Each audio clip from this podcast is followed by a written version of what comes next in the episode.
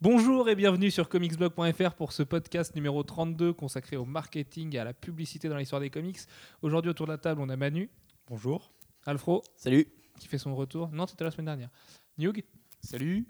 Et Jeff. Hello. Comme d'hab. Euh, on va commencer tout de suite par les coups de cœur et les coups de gueule de chacun. Manu, je te laisse la parole. Euh, oui. Alors pour commencer, euh, il n'y a pas eu trop de news cette semaine, mais coup de cœur j'ai envie de dire pour une fois Panini avec euh, sa collection Marvel Gold euh, qui va ressortir des grands classiques à prix moins cher. Et là, en l'occurrence, on va avoir le droit au défi de Thanos pour commencer à 16 euros. Et en même temps, ils ressortent en janvier en Marvel Select, euh, qui est à peu près le même genre de collection.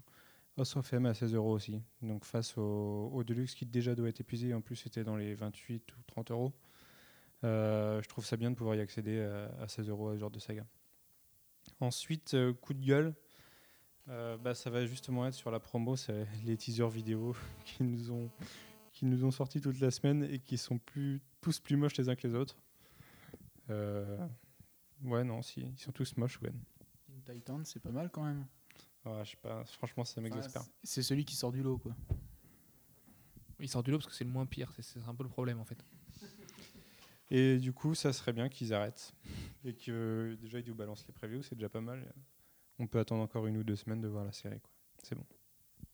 Ça marche. Alex, Alfro Bah alors, coup de gueule, j'en ai pas. Et euh... Ok, très bien. Bah, il bah, n'y a pas eu grand chose euh, cette semaine. C'est vrai qu'on a une semaine historiquement très très calme au niveau des news, mais je pense que c'est parce que, comme on se le dit en off tous les jours, Marvel laisse vraiment la place à, à DC avec ses New 52 et attend de contre-attaquer juste après en sachant que Marvel a quand même balancé un gros truc euh, sur, euh, sur câble, sur le retour de câble. Oui, Avenger Extension. Section. Alors, c'est un peu mon coup de cœur, mais en même temps un coup de cœur un peu mitigé parce que euh, j'aime bien le perso et le pouvoir revenir, c'est marrant, et que ça lance apparemment une dynamique qui va durer sur toute l'année prochaine. Mais c'est McGuinness qui dessine, et ça, c'est un tout petit peu mon coup de gueule du coup parce que je n'aime pas Matt Moi j'ai l'impression que d'ici ils reviennent un peu dans les années 90 et Marvel se dit tiens on va faire pareil. Et ils nous sortent un vieux cap bien bourrin. Euh, je pense qu'ils avaient prévu le truc depuis plus longtemps. Et surtout qu'on sait, enfin on sait pas pourquoi il arrive et qu'il va vouloir euh, viser comme ça tout le monde. Encore heureux parce que Jack il n'a pas grand chose à dire Cap donc euh, heureusement, heureusement qu'il y a quand même une part de mystère là-dedans quoi c'est vrai que ça sent pas hyper bon, mais après Jeff Loeb, euh, il a quand même une sacrée traînée de casserole derrière lui ces dernières années. Donc euh, il serait peut-être temps qu'il sorte les doigts du fondement et qu'il sorte un vrai bon récit comme il a pu le faire par le passé avec les Colors, avec euh, tous ces, avec les Hush. D'ailleurs, à propos des Colors, il y a Panini qui, qui le sort en absolute. Tout à fait. Et là, là c'est moi, si ça, ça va être mon coup de gueule parce que du coup, 70 euros pour les, pour les Colors c'est moyen quoi. Bah pas tant parce que Marvels avait été, bien sorti en absolu alors que c'était encore moins gros que les Colors tous réunis. ouais, mais niveau qualité, je veux dire, c'est. Ah, sachant que Captain America 0, euh, euh, ouais, on a que Captain America 0. En plus, le white. Oui, non, mais il y en a un certain nombre qui sont épuisés. Hein, le Hulk gris, il est épuisé. Euh, ouais, mais est-ce que ça aurait pas été plus intéressant d'attendre que le white sorte enfin? Et puisqu'il sortira jamais. c'est pas sûr qu'il sorte. Hein. On n'a aucune nouvelle du white, donc on verra bien. Je sais pas, pour, pour, moi, c'est vraiment des immanquables de chez immanquables. Donc, euh, Et c'est bien, ça fait, euh, ça fait une perception euh, de, de l'univers Marvel en très, peu de, en très peu de temps. Donc c'est plutôt sympa. Peut-être la plus belle histoire du côté de Gwen Stacy. du côté de Daredevil, c'est quand même une des plus belles histoires qui met en scène son père. Euh, et du côté de Hulk, pour moi, c'est surtout le meilleur truc qui a jamais été fait sur Hulk en fait. Donc, euh, en dehors de, Peter David quand même. Non, non, je préfère euh, vraiment le, Hulk Grey. Pour moi, c'est vraiment le chef-d'œuvre. C'est avec la scène de la grotte. Du coup, quand je l'avais revu dans le film de, de Le Terrier il y a quelques années, j'avais vraiment adoré le clin d'œil et j'ai vraiment trouvé ça excellent. Donc du coup, moi, l'absolu me paraît assez justifié. Surtout qu'en face, on a quand même en omnibus du côté de DC, il me semble, c'est le Wednesday Comics qui sort cette année chez Panini. Et ça, c'est une très bonne. Ça, c'est quand même une très bonne nouvelle. Donc non, je trouve que du côté de la, tu vois, des beaux bébés de fin d'année chez Panini cette année, on est plutôt gâté par rapport à l'année dernière, par exemple. Hmm. Jeff, coup de cœur, coup de gueule? Euh, on va passer à Gwen d'abord. On va à Gwen. vas-y. Euh, moi, j'ai pas de coup de gueule cette semaine. Tu vois, je savais qu'il fallait passer à toi, Jeff. Voilà. Euh, coup de cœur, ça va être la couverture de Justice League 4 euh, par Jim Lee, où il revient un peu plus en forme. Bah, je veux mon neveu, ça c'est magnifique. Voilà, c'est quand on voit le, le, le dessin qu'il fait, magnifique. Euh, autre coup de cœur, ça va être l'image que Cliff Chang, euh, Cliff Chang a sortie de Wonder Woman avec sa hache. c'est pareil, là, ça donne vraiment le ton de. on espère que ça donne vraiment le ton de l'histoire. Euh, Bah, de ce qu'on en sait, oui. sortir. A priori, Voilà, ouais. euh, ça, confirme juste les dires vraiment, d'Azzarello, comme quoi ça va être un comics euh, très violent, d'horreur, d'épouvante, euh, tout ce qu'on veut. Voilà. Et puis, autre coup de cœur, ça va être la Canes Rocafort sur Lady Mechanica, euh, la couverture. Elle est. Ah, c'est incroyable, on, le- on le pensait perdu ces derniers temps, là, avec ces trucs un petit peu en demi-teinte euh, avec Redwood et compagnie. Et là, euh, et le voilà. chef-d'œuvre, quoi. Mais il a oui. calmé tout le monde. hein. Oui, Benitez totalement. ouais. d'ailleurs disait sur Facebook euh, que ça, avait- ça lui servait à rien d'avoir fait une couverture finalement parce que personne ne voudra de la sienne. Donc, euh, c'est c'est- elle, est, elle est vraiment impressionnante, oui. Oui, totalement. Ça marche. Du coup, Jeff, coup de cœur, coup de gueule? Alors, coup de cœur, coup de gueule, euh, on va commencer par un coup de gueule sur euh, le Green Euro. Le Green Euro 1, qui est euh, assez décevant, on va dire. Enfin, Manu lui a mis deux et demi en étant bien Ouais. gentil la semaine dernière. J'ai- été très gentil. Il méritait un et demi, je pense, ou deux.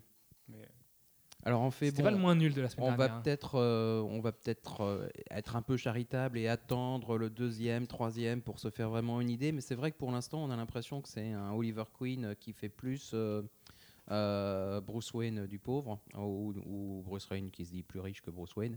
Euh, je sais pas, c'est bizarre. C'est Ce qui est d'autant Mm. plus bizarre, c'est que JT Krul, c'est quand même lui qui écrit Green Arrow depuis des années maintenant. Euh, il connaît mieux le personnage que personne, et là, il nous sort un.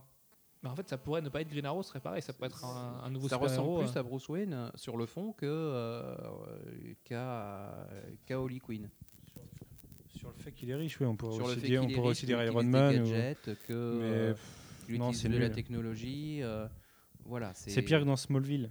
Enfin, je veux dire, niveau caractérisation du Bah, je personnage. pense que de toute façon, c'est un. C'est très bah, inspiré déjà. C'est très très inspiré de, de Smallville.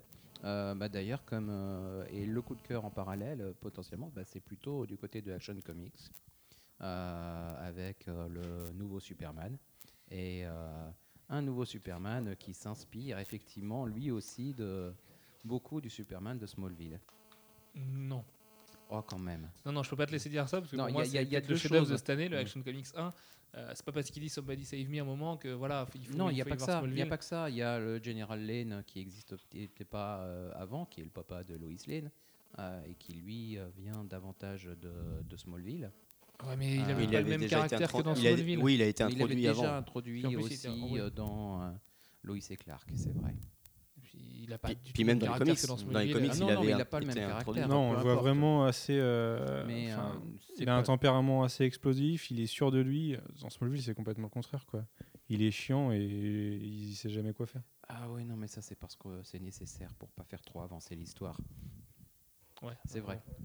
Non, Je- et puis il y a je- quand même. Je refuse de dire que Grant Morrison s'est inspiré non, de non, Smallville. non, non, mais il y a une mini intégration de. euh, ça devient vraisemblable. Le, le Superman de Smallville devient vraisembla- vraisemblable, alors qu'avant il n'était Ah, pas, pas du tout. Enfin, non, je suis vraiment pas d'accord. Pour moi, Action Comics, c'est un, comics politique déjà complètement. Mm. Si tu, tu peux, tu- ce serait n'importe quel autre mec. C'est euh, presque du Alan Moore dans l'écriture tellement c'est de gauche. Mm. Euh, c'est une justice sociale euh, pure et dure et violente. Derrière ça, voilà, il va, il va chasser les pourris et ce genre de choses. On est quand même loin de Smallville, tu vois, et de toutes les, de toutes les séries produites par, euh, par je sais plus euh, comment elle s'appelle cette chaîne de jeunes, la CW, je crois, qui produit Mm. Gossip Girl aussi. Enfin, non, non. C'est certes au niveau de l'esthétique, il y a- il y, a deux trois petits trucs, mais euh, en dehors de ça, euh, c'est quand même vachement, c'est des sphères beaucoup plus hautes que Smallville. celui de Smallville, mais euh, il y a quelque chose, il y a un rapprochement, il y a de la convergence. Voilà. Non, je veux pas. tu veux pas, s'il te plaît. tu l'aimes pas le Superman de. Smallville. Ouais, ouais, non, mais ça se comprend en même temps. Ça marche. Euh, et j'ai un autre mini coup de cœur, mais alors je sais pas si c'est un coup de cœur ou si c'est un coup de gueule, parce que euh, en fait, euh, il s'agit de Kirby Genesis. Et euh, ah bah, je ça peux prend- t'aiguiller hein, tout de suite. ça- je sais, tu vas me dire que c'est très nul. Moi, j'arrive pas encore à déterminer, au bout de quand même quatre numéros, si on est sur un- une fresque absolument gigantesque, probablement le plus gros truc qui a été fait depuis longtemps, ou si euh, on est en train de nous perdre dans un labyrinthe de, de personnages, de trucs Ça entrecroisés. tient, ça tient en deux mots, hein. Alex Ross. Voilà, je pense que Non, non, non, explication. non, non, non, Ouais, non, si, c'est non. Super Power euh, adapté au, au perso C'est Kirby. Kurt Busiek au scénario, c'est pas possible. Kurt Busiek, il va pas se laisser balader. Euh, c'est lui qui, qu'il a besoin de payer ses impôts. hein. Euh, Il a et, quand même euh, commis Trinity. c'est vrai qu'il a commis Trinity. Il est coupable de Trinity, euh, Kurt Busiek. Non, mais oui, mais c'était bien Trinity. Première nouvelle. Moi j'aimais bien. Euh, Moi j'aimais bien. C'était très bien en, en épisode toutes les semaines. Euh, avec Marc euh, au top, de, sa- de ses possibilités. Oui, d'accord. Mais oui, enfin bon, Kirby Tennis. Trinity par contre ça allait trop vite. C'est vrai.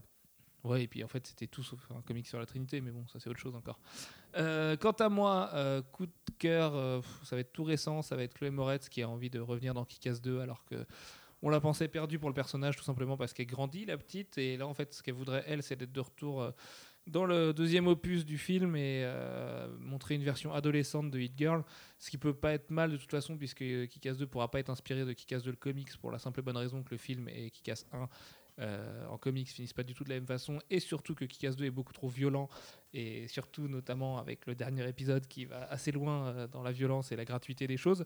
Donc euh, voilà, pourquoi pas avoir un Kick-Ass 2 euh, beaucoup plus fun et dans le même ton que le premier, on s'en fiche que ce soit que ce soit bien adapté ou pas du coup de Mark Millar et John Romita Jr. parce que tant que c'est cool, euh, c'est fait pour être cool et je pense que Tant qu'il y a Chloé Moretz, de toute façon. Tant qu'il y a Chloé Moretz et que et qu'on garde la même équipe euh, de production et de réalisation, euh, ça peut être ça peut être qu'une bonne chose. Euh, et puis mon coup de gueule, c'est le fait que le vidéotest de The Goon, euh, qui est juste hallucinant, euh, voilà, avec Monsieur Fincher, meilleur réalisateur de tous les temps, qui est impliqué dessus, euh, ne trouve pas de, de créancier. Donc euh, c'est quand même vraiment dommage qu'un projet comme The Goon euh, animé reste dans les limbes des- du marché des, des films d'animation. Il y a un potentiel fou avec ça. Il y a eu la même chose pour Buffy. euh, Il y, a- il y a plein de, il y a plein de bonnes séries qui auraient pu faire du, du très bon euh, animated, qui n'ont jamais eu euh, de- d'existence euh, finale. Parce Mais là, n'y a la- pas eu de à la- financement. à la limite, justement, ça peut être vachement. euh, Enfin, tu vois, j'imaginais bien, euh, comment il s'appelle, euh, Tim Burton et Timur Bergman-Betov qui avaient produit numéro 9. Je crois que c'est numéro 9 le film. euh, qui, qui avaient pris des vrais risques sur ce genre de film. Bah là, c'est pareil. The Goon, ça va forcément être un peu politisé avec euh, des zombies et de l'humour et, euh, et des gros bras. Enfin, tout ce qui fait le sel de, la série d'Eric Powell. Mais du coup, je me dis qu'il y a peut-être des gens un petit peu arty ou un peu moins intéressés par les, par les pétrodollars euh, euh, générés par les, les gros blockbusters d'Hollywood qui peuvent euh, mettre la main à la poche et aider un projet comme ça. voilà. Surtout qu'avec David Fincher en tête de liste, il y a quand même des garanties de qualité derrière. Mais bon, c'est pas, j'ai bon espoir et je pense que le film trouvera un financement à terme, parce que de toute façon, The Goon ne peut pas être adapté en live, donc il n'y a que l'animation qui peut le sauver. Euh, on va tout de suite, avant d'aborder le sujet du jour et donc le marketing et la communication euh, dans l'histoire des comics, on va commencer par un petit tour des New 52. La semaine dernière, on avait dû enregistrer le podcast mardi soir, donc on n'avait pas encore lu euh, Action Comics et ses compères. Cette fois, c'est le cas, donc on va faire un, bref retour sur la semaine du 7 septembre, puis sur les comics sortis aujourd'hui qu'on a, eu le temps de lire tous un petit peu de notre côté. Manu, je vais te laisser commencer avec Action Comics. En deux mots, dis-moi ce que tu en as pensé. Ah, J'ai trouvé ça excellent. Euh, J'aime voir un Superman assez badass comme ça, assez. euh, comment dire Bah, Il est vraiment assez violent, euh, radical. Et, et c'est ça que je veux voir, un Superman avec les yeux rouges allumés tout le temps. quoi. C'est génial. Alfro? Euh, moi, c'est pareil, j'ai beaucoup aimé, euh, surtout la- l'approche politique du personnage qui, euh, qui quelque part, est une, une lecture qu'on n'avait pas au départ et qui euh, se tient complètement euh, finalement. Euh, Grant Morrison montre encore qu'il est très doué pour, euh, pour ce genre de choses. Et euh, après, Qui est plus de gauche que lui dans cette industrie Je sais pas. hein. Donc, Chez DC, en tout cas, personne. Mais après, la fin m'a un poil déçu parce que j'ai trouvé très facile. Pour le coup, euh, bah, pour avoir Superman, il faut trouver une balle très grosse. Bon, c'était un peu facile, mais après, ça va peut-être se justifier par la suite. Voilà, Lex Luthor m'a pas emballé pour le moment. C'est ça qui m'ennuie un peu. un peu. mais c'est mortel, justement, dans le côté politique. Lex Luthor, c'est vraiment l'enfoiré capitaliste euh, qui, qui sacrifie tout euh, pour, pour arriver à son but. Il est carriériste comme c'est pas permis, il est manipulateur. Il est, un, il est un peu gros, en plus j'aime beaucoup comment Rax Morales l'a dessiné. Alors j'ai trouvé génial, vraiment. Mais bon, j'arrête pas de le dire depuis tout à l'heure. Donc, euh, Mais vu que Rax Morales arrête de dessiner, de toute façon, on le retrouvera plus comme ça. Parce que Rax Morales arrête de dessiner? Bah, il est, il fait pas toutes les pages du 2 et il est pas sur le 3, il me semble. Ouais, je savais qu'il a. bah, si, si, il a fait le 3 en entier. Il y, a seulement, Oui. il y a seulement dans le deuxième où il a pas eu le temps de rendre quelques pages. D'accord. Et je crois qu'il est encore sur le 4. Et voilà, il y en a, il y en a 5 ou 9, ouais, me souffle Manu. Newg, qu'est-ce que t'en as pensé? Forcément, tu l'as pas lu. Donc, je vais pas t'embêter avec ça. Euh, Jeff, on en a déjà Moi, parlé j'ai a priori. aimé, et puis j'ai bien aimé le dessin de Rax Morales aussi, donc euh, pour compléter. Ça Voilà. marche. On va refaire le même tour dans l'autre sens. Euh, Jeff, qu'est-ce que tu as pensé d'Animal Man? Animal Man, c'est un. Alors, graphiquement, c'est assez déroutant, on va dire. C'est c'est pas ce dont on a l'habitude. Travel Foreman au dessin. Ouais. Euh, et bon, par contre, j'aime bien la, j'aime bien la fin. Euh, cette fois, on n'a pas droit à The Green comme d'habitude, mais on a droit à The Red. Euh, J'ai trouvé qu'il y avait un certain parallèle avec Swamp Thing qui était amusant. Euh, mais Sachant que les deux vont se rencontrer en plus, a priori, très bientôt. Voilà. Euh, et puis que tous les deux sont, ont au moins une période été euh, dans, dans l'univers Vertigo. Euh, voilà, c'est pas complètement inattendu. Enfin voilà, c'est c'est bien. Ça marche. Alfro? Mais déroutant. Bah moi euh, ouais, euh, j'ai bien aimé. Alors il y a deux choses que j'ai bien aimé, c'est le côté euh, super héros mais avec une euh, famille euh, totalement euh, traditionnelle et euh, les, les petites engueulades du couple. ah, C'était assez sympa et puis il y a un- il y, a un côté euh, un peu miséreux dans, dans le personnage.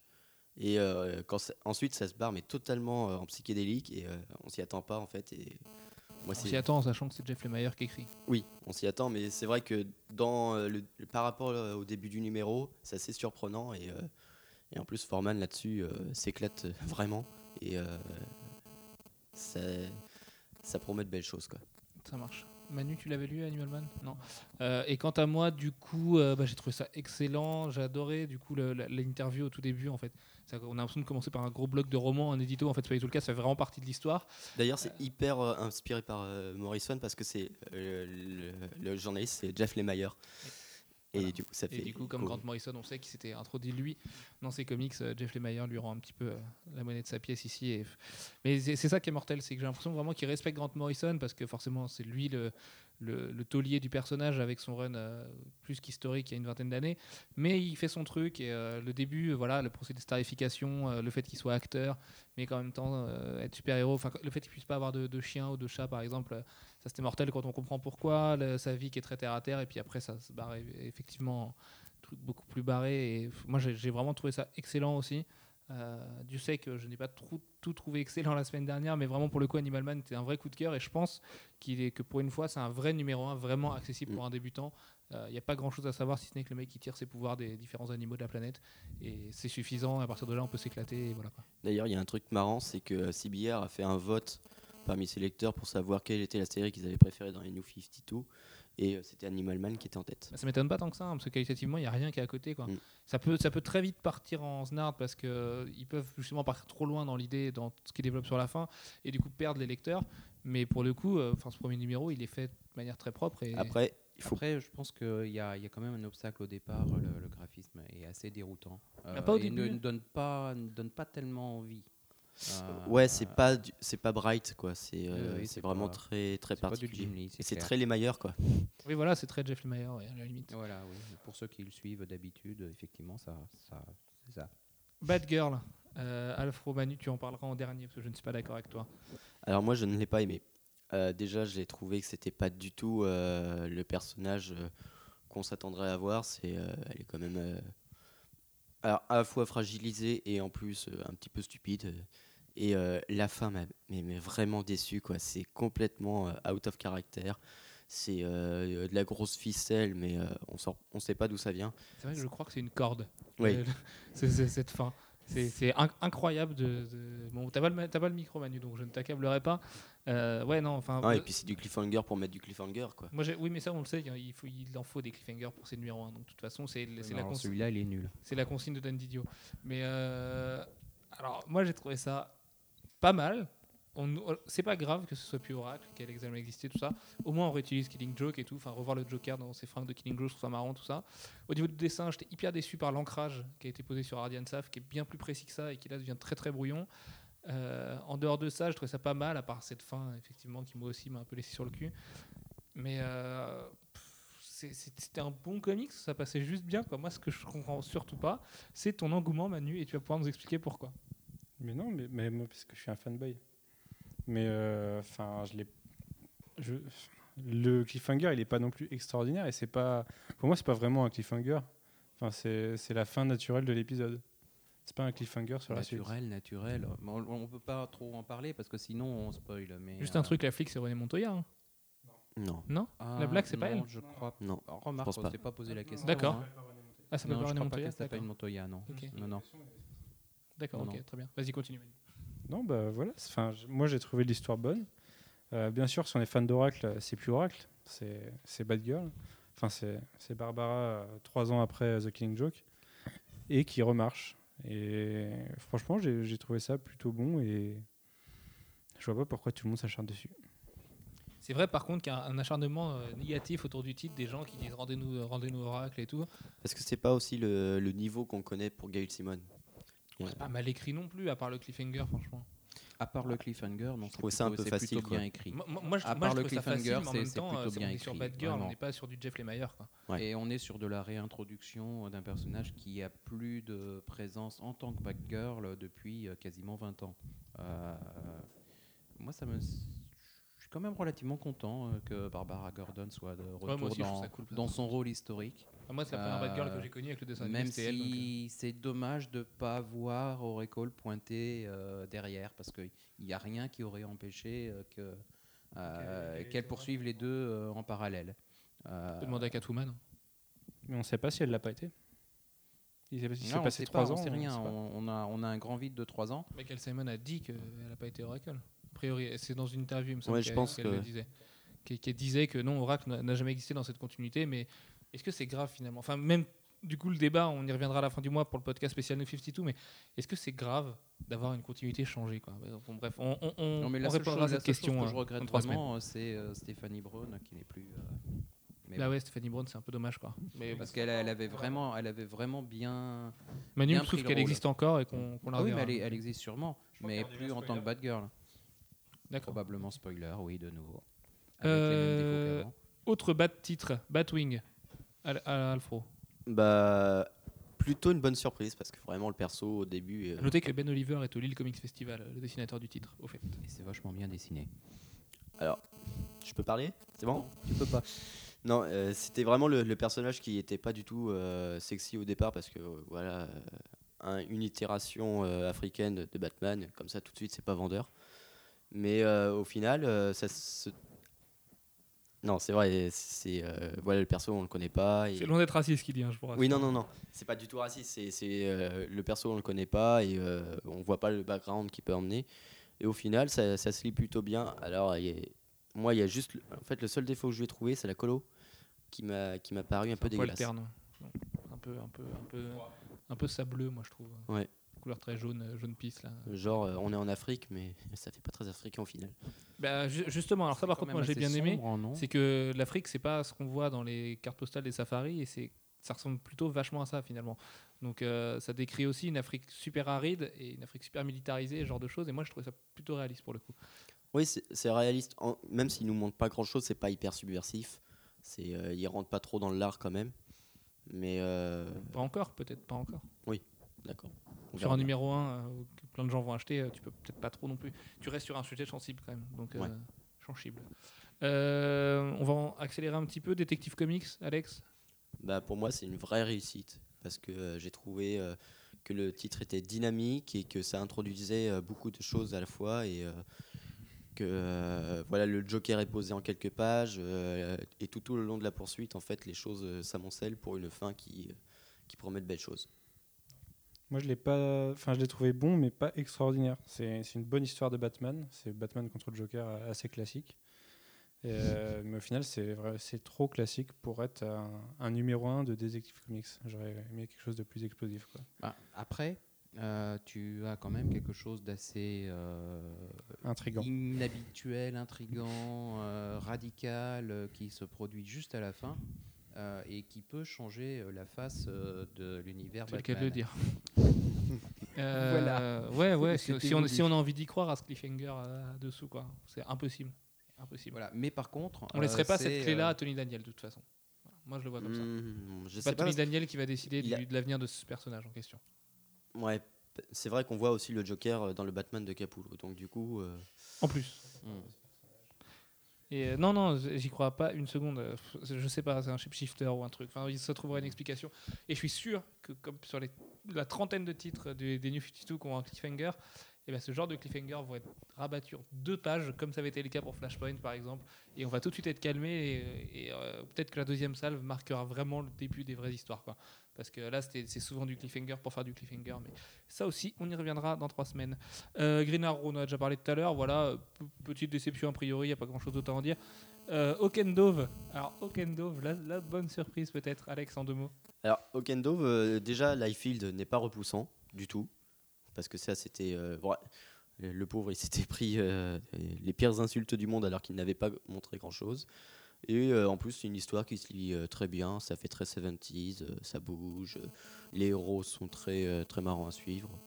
Voilà, c'est- très classique, mais c'est très sympa aussi. C'est très dans la lignée de ce qu'il avait déjà fait il y a, bah, il y a quasiment 20 ans de ça, 15-20 ans de ça. Il avait déjà fait une série au Dove et c'était très sympa à l'époque. Et bah, c'est très sympa encore cette fois-ci. Ouais, ouais, ouais, très C'est sympa. pas très gritty pour du Liefeld. Bah, en fait, on, s'attendait à autre chose. Donc, euh, on s'attendait à quelque chose de- d'assez mauvais et, et, euh, finalement, c'est plutôt sympa. Ouais, ça, passe, ça Donc, passe euh, plutôt bien. Voilà, donc euh, Un bon comics de peut-être toilette. que peut-être que c'est pas que très sympa, que c'est juste l'impression qu'on a parce qu'on s'attendait à, à quelque chose de pourri. C'est possible. Justice League International. Alfro. Euh, mitigé. Parce que, euh, en soi, l'introduction des personnages est intéressante. Et puis, euh, voilà, c'est très, euh, très sympa. Ça bouge bien. Il y a du fun. Et il y a des pistes intéressantes qui sont, euh, qui, qui sont mises en place, notamment au niveau des personnages. euh, Et on, on sent qu'il y a du gimmick dans l'air. Ouais, Voilà. Bah, les relations entre les- internationales entre les personnages, euh, Mais entre euh, le chinois et le russe, voilà quoi. c'est- Des gimmicks qui existaient déjà, mais euh, certains, qui, certains nouveaux, puisque le- l'Auguste euh, général euh, In Iron. In Iron, euh, on ne le connaissait pas vraiment avant. euh, si, il était apparu, apparu oui, dans non, The mais Mighty pas, Ten. pas dans Justice League International, je crois Ouais. pas. Alors tout le monde se demandait pourquoi il n'y avait pas de, de super-héros français dans le titre.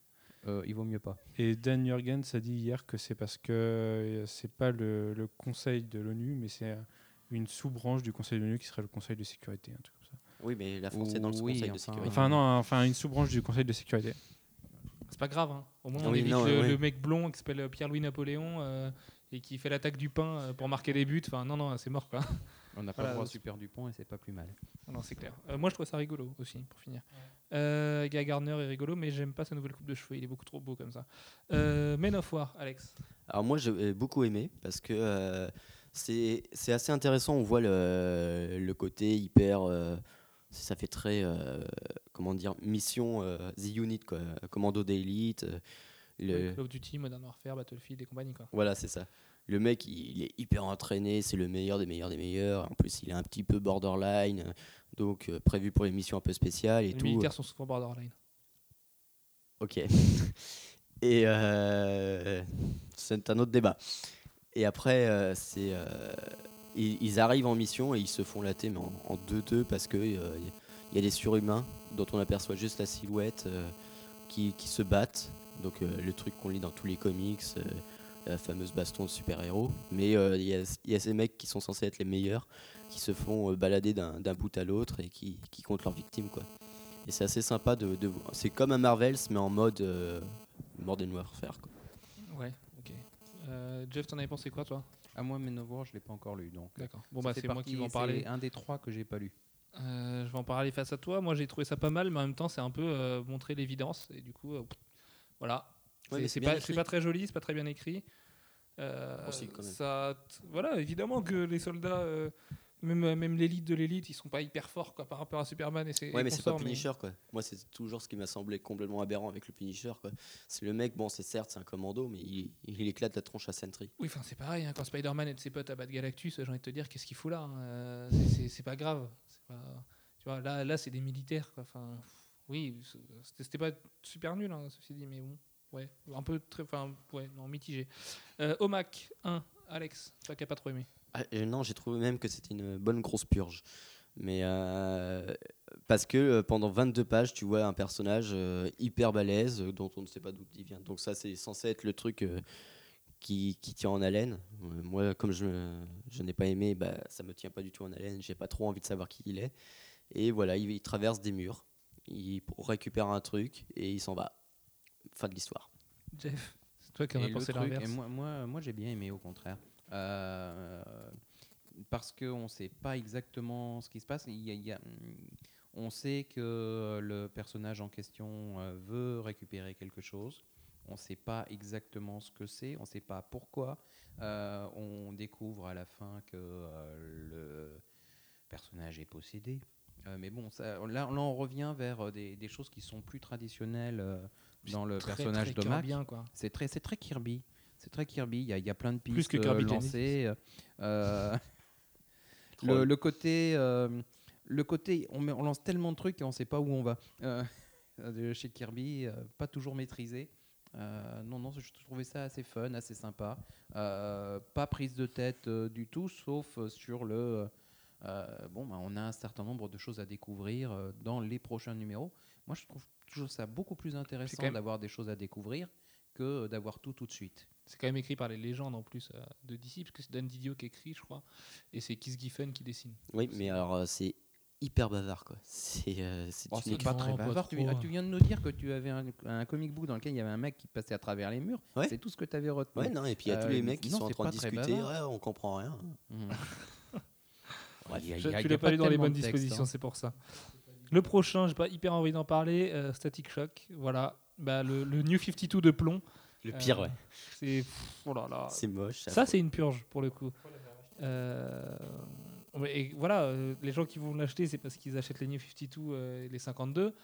Euh, en dehors de ça, aucune qualité à ce titre, mais aucune. Euh, c'est moche, c'est mal écrit, c'est des dialogues vraiment pas terribles. C'est. c'est oh là là. Ouais, c'est on mal- dirait un travail de CM2. c'est mal mis en scène. euh, pff, Bah, ça fait partie des trois que j'ai pas lu. C'est- vraiment euh, c'est décourageant. Quoi. Tu, là, tu as l'impression de, de comprendre pourquoi on arrive à ce chiffre, euh, enfin ce nombre phare de, de 52 et euh, comment est-ce qu'ils ont fait leur remplissage pour en il arriver y là. avait parce que- tellement Ah mieux non, à je faire. pense qu'ils pouvaient faire euh, tout à fait autre chose. Le, le fait de choisir Static Shock, c'était par rapport à l'intégration euh, de l'univers de DC Milestone, ouais. Icons, Milestone. Bah, si, euh, puis à c'est un- bel hommage à Dwayne McDuffie, hein, ça n'empêche rien. voilà. euh, voilà, on, Euh. on apprécie le geste. Mais euh, derrière ça, non, non, vraiment, vraiment, vraiment pas. Refaites C'est vous les très dessins animés, étonnant c'était mieux. comme, euh, il- ça fait déjà plusieurs tentatives de faire revenir euh, euh, Static euh, dans, dans l'univers euh. Et c'est c'est pas la première fois depuis ces dernières années. hein. Et Je- Jeff je- Williams avait fait une couverture magnifique Ah ouais. pour Static Shock. Oui, où il sortait du mur là. Jess Williams dont on reparle dans deux petites minutes. Avant ça, Stormwatch. Euh, là, c'est pareil, encore un titre sur lequel on n'est pas d'accord. Moi, j'ai trouvé ça plutôt cool, mais c'est parce que je suis tellement amoureux d'Authority que ça ça m'a fait du bien de revoir Apollo et Midnighter, même avec des, des vêtements de carnaval. Euh, derrière ça, j'ai bien aimé le Manhunter. Je l'ai trouvé ri- plutôt rigolo. La- la- la- sa transformation à un moment est plutôt bien foutue. Par contre, c'est sûrement le titre le plus dense euh, au niveau du scénario et faut, faut vraiment s'accrocher pour le comprendre. Ouais, Il y a des indices partout à chaque page. Quoi. Ouais, c'est très dense et il y, a beaucoup de- y a beaucoup de choses qui sont lancées pour la suite. Et pour un nouveau lecteur euh, qui connaît vraiment pas ces personnages et qui sait pas dans quoi il s'embarque, c'est assez difficile à s'accrocher. Et en l'occurrence, moi je connais pas beaucoup ces personnages. Et tout ce que j'ai pu remarquer, c'est que ceux que je connaissais ont été vraiment changés. On parle d'Apollo et Midnighter, par exemple. Voilà quoi. Oui, sur, sur Apollo, il y a un truc un peu louche, notamment sa place par rapport à Superman, mais bon, on verra ça dans le numéro 2, je pense. Euh, et le dernier, euh, moi, c'est mon préféré avec Action Comics et Animal Man, c'est Swamp Thing 1 euh, de Scott Snyder, il me semble. Oui. Yannick Paquette, Yannick Paquette qui a jamais été aussi bon, qui, qui dessine, mais comme Yannick Paquette, c'est marrant, plein de gens se moquaient de lui parce qu'il le trouvait pas au niveau sur plein de choses qui étaient hyper brouillons, mais là, il met un niveau de détail juste hallucinant. Et voilà. Mais est-ce qu'il arrivera à tenir ce niveau Parce que c'est quand même tellement fouillé qu'il peut pas faire ça sur Si- tous les s'il a de numéros. l'avance, oui, il le pourra, ouais. Ouais. Et maintenant, en dehors de ça, le titre est hyper bien écrit. Mais Scott Snyder, j'ai l'impression qu'il se révèle vraiment comme le, euh, le, le scénariste 2011 à retenir. C'est Ah, c'est le, le, tout ce qui touche, il le transforme le en or. futur est- Jones. Quoi. Peut-être un futur Jeff Jones, mais beaucoup plus sombre quand même. Enfin, je veux dire, quand tu lis même Severed, ce qu'il fait chez Image à côté, c'est un mec qui aime l'horreur, qui aime l'épouvante et qui aime surtout tout ce qui est ésotérique et compagnie. Mm. Et du coup, il s'éclate à Gotham avec ce genre de choses et il s'éclate avec Something parce qu'il y a toute cette, cette dimension mystique du personnage. Donc, Ah, euh, Moi, je voudrais dire que j'ai bien aimé, euh, mais euh, que malgré tout, j'ai pas trouvé ça euh, renversant. Euh, mais ça a un bon cliffhanger et euh, du coup, euh, ouais, j'attends la suite. Non, On et va enfin avoir l'explication d'Alec Holland et Something. Qui, qui, qui sont-ils? Voilà. Oui. C'est ça qu'il faut savoir. Ça change tellement tous les deux Non, mois. et puis moi j'ai trouvé la, la menace qui se forme absolument euh, génialissime d'horreur en fait. Parce que c'est. On a vraiment une image de film d'horreur. Et euh, pour Swamp Thing, j'ai trouvé ça hyper, euh, hyper intelligent de faire ça. Parce que euh, voilà, ça pose le, le côté dark Euh, DC voulait vraiment lancer une ligne dark et avec ça, ils y arrivent complètement. Quoi. Voilà. Tout à fait d'accord. Alors que Manu euh, me, fait, me fait rigoler avec la, la fin de Buffy saison 9, numéro 1, si je dis pas de bêtises, qui est plutôt marrante. Euh, même si Buffy, bref. Euh, Comment ça, en, Buffy Bref. en vente aujourd'hui, Batman and Robin 1. Qui c'est qui va en parler? Manu, peut-être. Eh ben, c'est qui qui l'a lu? C'est Alfro. Alex. Et forcément, sur ceux de la semaine dernière, on a tous, à peu près tous eu le temps de les lire, à part Nuke qui est parti euh, dormir ou je sais pas, faire une sieste derrière. Euh, on a à peu près tous eu le temps de lire les 13 de la semaine dernière. Par contre, aujourd'hui, chacun va parler de son titre et on n'aura pas trop de points pour défendre les uns les autres. Alors, Batman and Robin 1, c'est euh, c'est pas mauvais. hein. Euh, Déjà, on peut dire Déjà, que quand c'est- on commence comme que ça, je sais, c'est Bruce- hyper. C'est Bruce et Damian. Ouais, c'est Bruce et Diamanian. ouais. Alors le voilà. dire, hein, parce que Le truc, jamais. c'était il faut, euh, il faut explorer euh, la, la relation qui va nouer les deux, justement. Bon, bah, père et fils, tout ça. Et en fait, c'est hyper grossier. C'est-à-dire que euh, c'est pas, c'est pas très fin dans l'écriture. C'est Euh, l'équipe euh, Brightest Day à 100% parce que c'est euh, Peter Tomasi qui a écrit la moitié de Brightest Day et Patrick Gleason qui dessinait, il me semble, la partie du Manhunter. C'est ça. Day, qui était la moins jolie. qui était la moins jolie. Là, il s'améliore, mais c'est pas encore ça. Euh, c'est pareil, il y a des, des gros moments euh, bien, comment dire, euh, bien grossiers aussi. Eh ben, je l'ai sous les yeux, c'est oui, oui, c'est tout à fait Ouais, grossier. c'est, euh, disons que le, je pense que Patrick Gleason peut dire merci à son encreur qui met du noir absolument partout. Comme ça, il n'a pas eu grand chose à dessiner. Et ouais, non, c'est assez, assez moyen au niveau du dessin, au moins. Parce que je encore lu. moyen bof, ouais. Et euh, disons que euh, voilà, le problème, c'est qu'on on n'a pas une dynamique entre les deux qui est hyper intéressante. Certes Grant Morrison euh, avec Dick et, Damien avait mis la barre très haut, mais quand même, là, c'est hyper convenu et euh, pff, on n'est on n'est jamais surpris, quoi. Donc euh, voilà. Et on sait pas trop où on va en plus. C'est pas assez moyen. C'est édité par euh, la seule fille de la famille Kubert qui est pro euh, dans les comics, puisque c'est Cathy Kubert qui est euh, éditrice de Batman and Robin. Euh, Ensuite, après Batman and Robin, qu'est-ce qu'on avait cette semaine? Petite checklist, viens à moi. s'il te Batwoman. plaît. Batwoman, bah oui, forcément. Ah là là. Alex et Manu, allez-y, voilà. Il, il est, il est peut-être là le plus grand des 52. Ah c'est le, le chef-d'œuvre euh, total. C'est euh, parce que euh, Non, attends, oui, ouais. C'est des fanboys de. Oui, mais Williams justement, moi j'avais très peur parce que. J.H. Williams the Third, on connaît ses talents de, de dessinateur. Il n'y a pas à revenir dessus, même si là il est encore meilleur que, que d'habitude. Euh, il invente euh, des nouveaux, euh, des nouvelles mises en page, mais totalement folles. Mais au niveau du scénario, c'est tellement fin, c'est tellement subtil. C'est, il avance par tâtons et c'est vraiment hy- hyper fort au niveau des, des émotions. Et quand j'ai fini de le lire, il m'a fallu bien 10 minutes avant de ratterrir. C'était, je me suis pas pris une grosse claque comme ça depuis très Là, très là, longtemps. c'est lui le fanboy. hein. On parle de moi sur Batgirl. mais- Ah ouais, non, mais je suis un fanboy de, de Williams, certes, mais, euh, mais je sais aussi quand ils font des erreurs. Quoi. En même temps, est-ce que c'est pas vraiment le meilleur artiste de l'industrie? Mais même moi, c'est peut-être pas mon artiste préféré, mais c'est quand même vraiment le plus complet. Ah, Il y a une facilité à passer d'un style à l'autre, euh, même au sein d'une même page. Euh, quand il passe euh, de Batwoman à un plan, chez, un plan à la police. euh, et il est bon dans tous les styles. C'est- ça qui est assez énorme. Et au niveau du scénario, euh, c'est vraiment génial. Ah, on, a, on a plongée- quelques petites surprises, quelques petites nouveautés. Euh, Puis la- Elegy reste bien canonique, c'est vraiment la suite. En même temps, on pouvait s'y attendre vu que c'était euh, prévu depuis bien avant le relaunch. Et en fait, il n'y a rien à redire, il n'y a rien à critiquer sur ce titre. Et puis c'est la, seule fois où il y a un nouveau super vilain qui m'attire totalement. C'est-à-dire que euh, cette espèce de créature étrange dont on ne sait pas trop ce que c'est en fait, c'est, elle est vraiment passionnante quoi. Et on a vraiment envie d'en apprendre plus.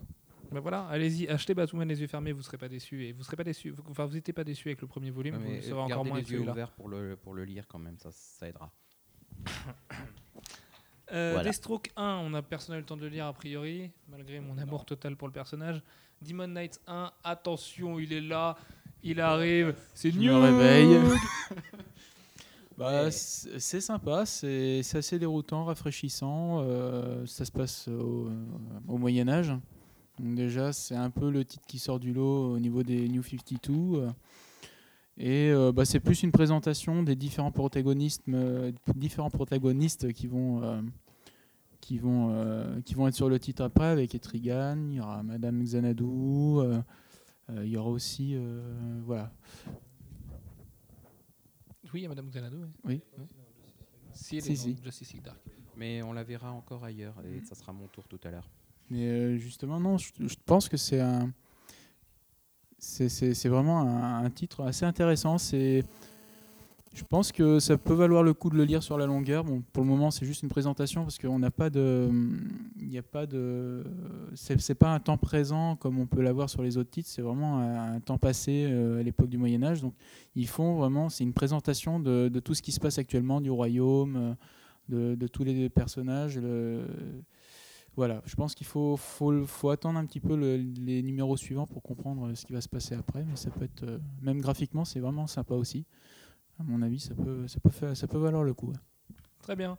Euh, on passe au-dessus de Frankenstein Agent of Shade, parce que de- du même Jeff Lemire dont on parlait tout à l'heure, parce que personne l'a lu tout simplement. Euh, Green Lantern, donc ça va être à moi d'en parler de Jeff Jones et de Doug Mahnke, qui est la suite directe euh, du run précédent de Jeff Jones. Donc ce qui peut être déroutant par contre, c'est que pour les gens qui n'ont pas lu le, le run de Jeff Jones, ils vont pas comprendre le pourquoi de la situation d'Al Jordan.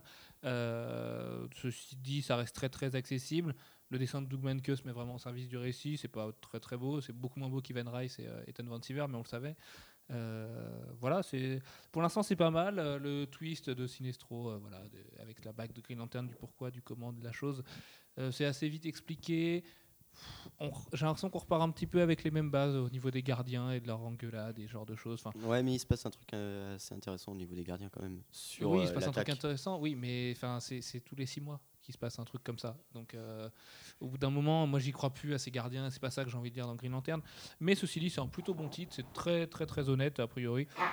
Pour moi, ça vaut un, un bon petit 4 sur, sur 5. Non, Non. un petit 3,5 quand même. Moi, il y a un truc qui m'a énervé, c'est la relation entre Al et Carol. Quoi. Oui, bah voilà, mais comme d'hab, il faut, il faut ce love interest un petit peu compliqué. euh, Mm. Pourquoi du truc. euh. Voilà, pour, en plus, il fallait que ça colle un petit peu avec le film, du coup. Oui, mais fallait un... ce serait pas mal que ça évolue un peu. Quoi. Oui. Là, on a l'impression de lire Newport Beach. Quoi. Oui, bah, euh, enfin, oui, à la limite, oui, oui, oui, t'as raison. J'allais dire, mais c'est aussi ça qu'on aime dans les comics, parce que moi j'aime ça, j'aime les relations amoureuses dans les comics, même quand c'est compliqué, mais ouais, non, moi c'est pas ça qui m'a choqué. J'aime bien la fin, le- la, la fameuse catchline de Sinestro dit à Al, euh, écoute, tu vas récupérer ta bague, tu vas faire exactement tout ce que je te dis. Et ça c'est plutôt rigolo, en dehors de ça, pas un titre incroyable. Euh, Grifter, Alex, ça fait déjà 42 minutes qu'on parle des New 52. Euh, Grifter, bah, Grifter pour le coup, c'est le seul titre, il me semble, où euh, ça raconte vraiment les origines du personnage. C'est-à-dire qu'on on a la naissance de Grifter. Et là, bah, c'est très très décevant quand on connaissait le personnage avant. Et il y a une espèce d'histoire d'enlèvement extraterrestre complètement hallucinante et complètement venue euh, de nulle part. C'est et euh, du coup, euh, alors le dessin de Cafou est plutôt bon, même si parfois c'est un peu vide et Cafou, qui est un des plus grands arrière droits du Milan AC de tous les temps. voilà, il fallait que je le dise parce que voilà, gloire à toi, Cafou, euh, vainqueur, euh, plus grand vainqueur de la Coupe du Monde de foot, enfin du, du plus grand nombre de Coupes du Monde de foot, euh, qui a disputé le plus de finales aussi. Mais ça n'a rien à voir, donc je te laisse continuer de parler du titre. et donc euh, je disais que bah, Grifter c'est pas hyper bien parti pour le moment. Voilà. Alors que Jeff euh, opère n'importe quoi depuis 5 boîtes minutes. Euh, Mister Terrifique, Manu, le, le fameux titre où oui, Power Girl est là. Non, Karen Star est là. Parce que c'est pas Power Girl? Enfin, pour l'instant, elle n'a pas de pouvoir en tout cas. Et étonnamment, euh, je pensais que ça allait être une grosse, grosse merde. hein. Je l'ai pris juste parce qu'il y a Karen Star dedans. Et étonnamment, j'ai été surpris. C'est pas mauvais. C'est ça, ça passe. C'est très dense. Euh, Il y a très, beaucoup très de dense, dialogues, hein. euh, beaucoup de pensées intérieures. Et encore une fois, il y, a un- il y a il y a un cliffhanger de fin euh, assez terrible. Parce que tu l'as lu finalement en entier. Ouais, ouais, j'ai réussi à le lire Oh, en entier. ouais. J'en suis à la moitié. Et, et voilà. Et dedans, on, on- on apprend comment, euh, comment il est devenu, euh, comment il en est venu à être Mister Terrific. Euh, comment il est, il est passé par la déchéance, euh, par l'envie du suicide pour ensuite redevenir un super-héros. Et c'était plutôt intéressant au final. C'est beau et ça fait un, plus un beau parallèle avec Will Smith dont il emprunte beaucoup le visage. Euh, oui, mais c'est plutôt joli en tout cas à l'intérieur. Euh, Red Lantern, quelqu'un l'a lu, non, je crois pas. A priori, c'est pas un des titres les plus passionnants de ce, de ce relaunch. Resurrection Man, Jeff. Resurrection Man, et alors c'est un titre dont j'attendais pas grand chose. mais bon, du coup, été un peu curieux quand même. Et euh, le pitch de Resurrection Man, c'est un gars, euh, quand il meurt, euh, ben, euh, Et après, ils les résurrectent. Et une demi-heure après. Avec des nouveaux pouvoirs à chaque fois. Et hum, il se trouve que cette situation unique en fait euh, quelqu'un qui intéresse beaucoup euh, ceux qui collectent euh, les âmes dans les différents. que ce soit du côté des enfers ou du côté des paradis.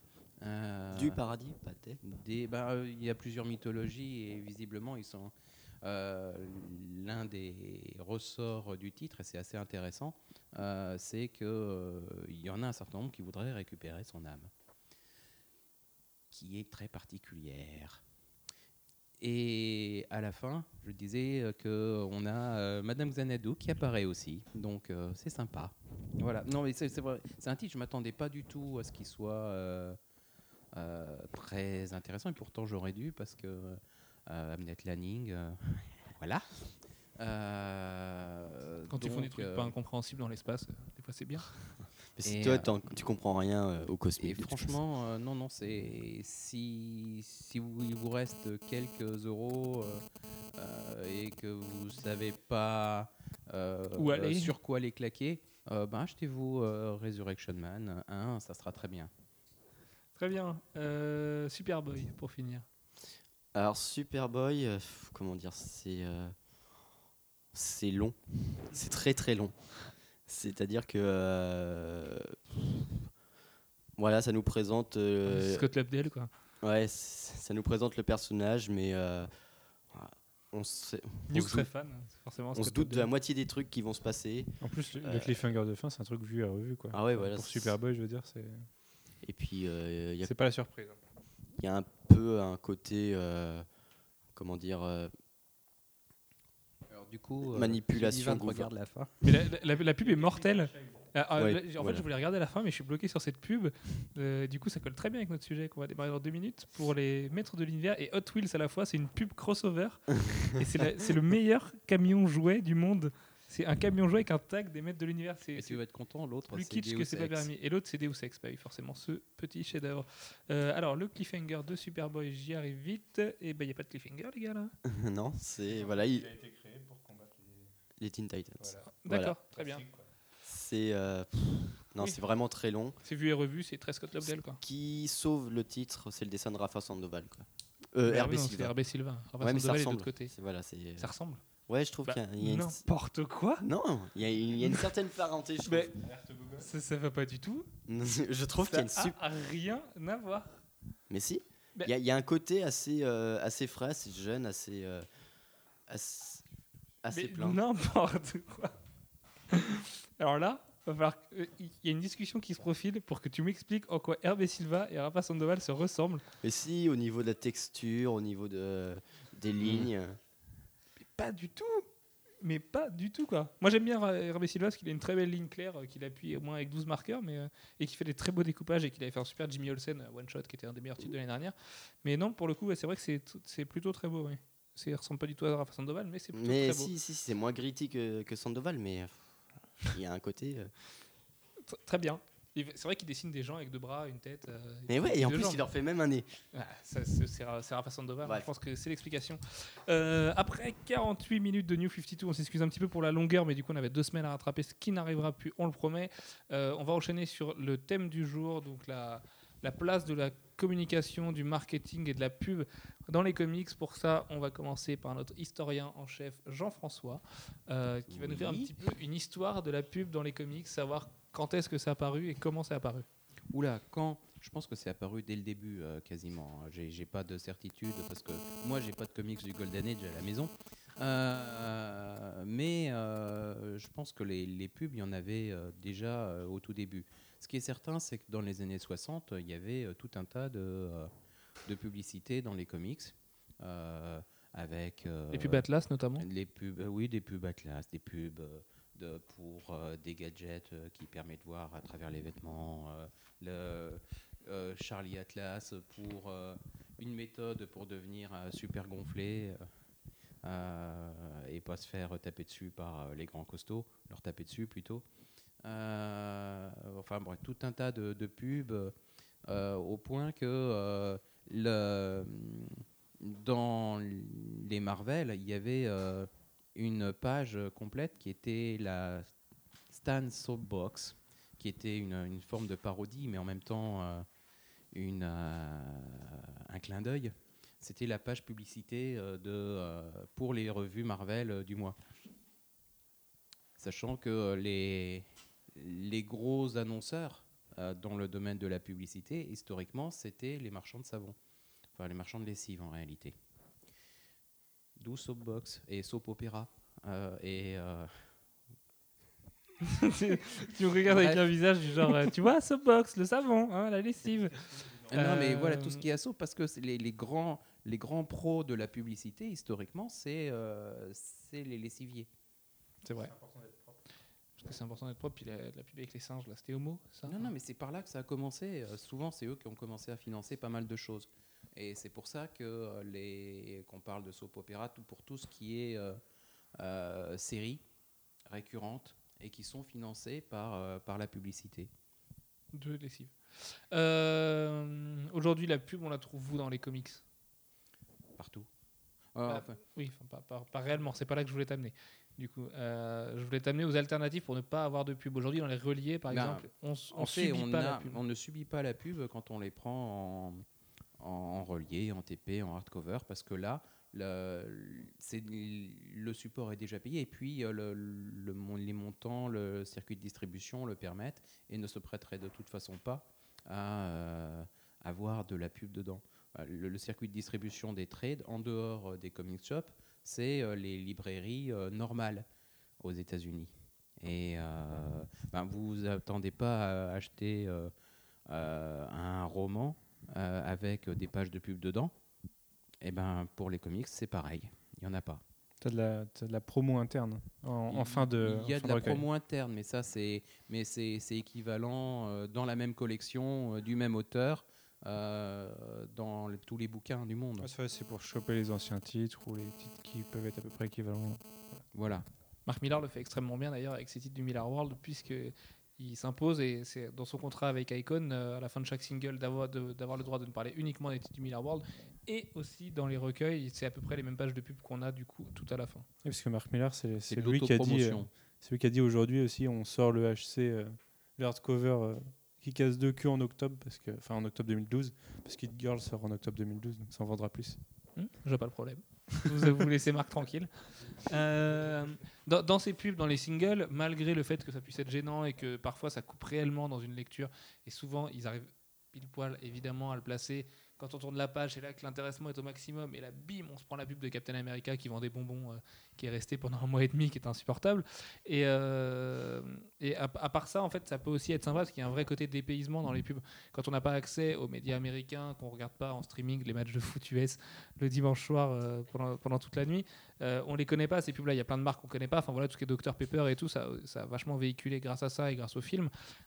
Et ça peut être sympa de retrouver des pubs de de, de je sais pas de, bah, de bonbons justement qu'on connaît pas ou de crossover de Master of the Universe et Hot Wheels euh, qu'on aura nous jamais en Europe a priori. Ouais, mais ces pubs, justement, on les retrouve principalement chez les deux grosses majors que sont DC et Marvel. Chez les plus petits éditeurs, généralement, c'est plutôt de la, pub de la pub interne aussi. ouais. Il y en a Mm. moins, Il c'est y en de a la pub beaucoup interne. moins. Et Chez c'est Image, vrai il y en a que pas pendant chez le récit, Chez. Image, il n'y en a pas pendant le récit. Toutes les pubs sont à la fin. Mm. Et c'est pas des vraies pubs. Enfin, c'est plus de l'autopromotion que, du, euh, que des vraies pubs. Mais c'est aussi parce qu'ils ils représentent moins de marché. Ils auraient une taille équivalente à celle de Marvel ou DC.